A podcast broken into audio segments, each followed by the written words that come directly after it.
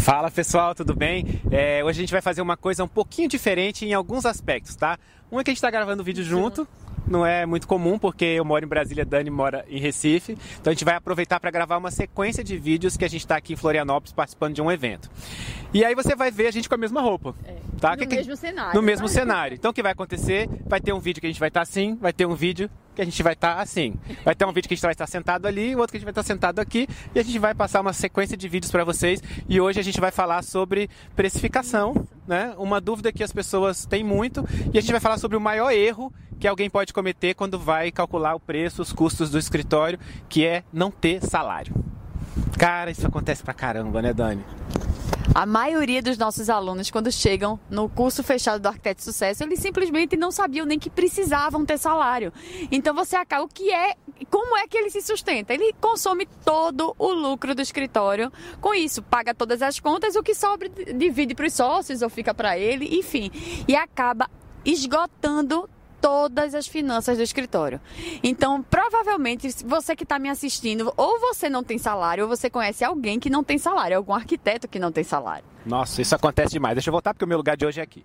Então, como a gente estava dizendo, o que, que acontece? Você calcula todos os custos do teu escritório, esquece de botar o teu salário e aí de repente sobrou lá dois mil reais aquele projeto e você fica com dois mil reais para você. Sabe o que, que aconteceu? Você deu dinheiro para seu cliente. Você gosta tanto dele que você deu dinheiro para o seu cliente. Você gosta mais dele do que de você. Porque você tem que estipular o seu salário. É óbvio que se você formou há pouco tempo, seu salário é menor.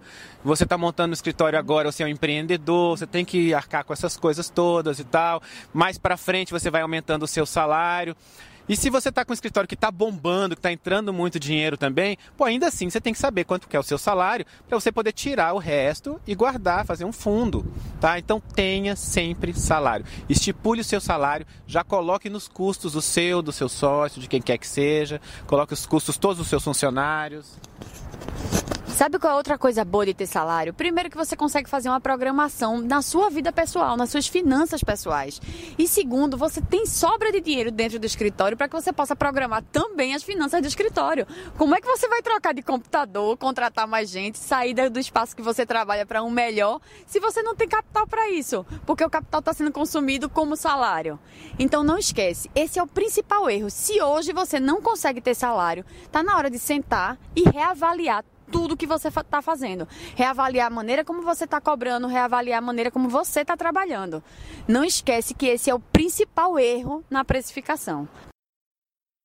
Por hoje é só. Esse episódio acaba por aqui e eu queria te convidar a compartilhar ele com outras pessoas. Ajuda a gente a fazer o mercado de arquitetura melhor, mais colaborativo. Você sabe que esse é o nosso, o nosso sonho, essa é a nossa maior meta com arquitetos de sucesso. Então faz parte disso com a gente, compartilha com os teus amigos, com os arquitetos que você conhece. Quem sabe esse, esse podcast, esses áudios que a gente grava não, não ajudam a eles também.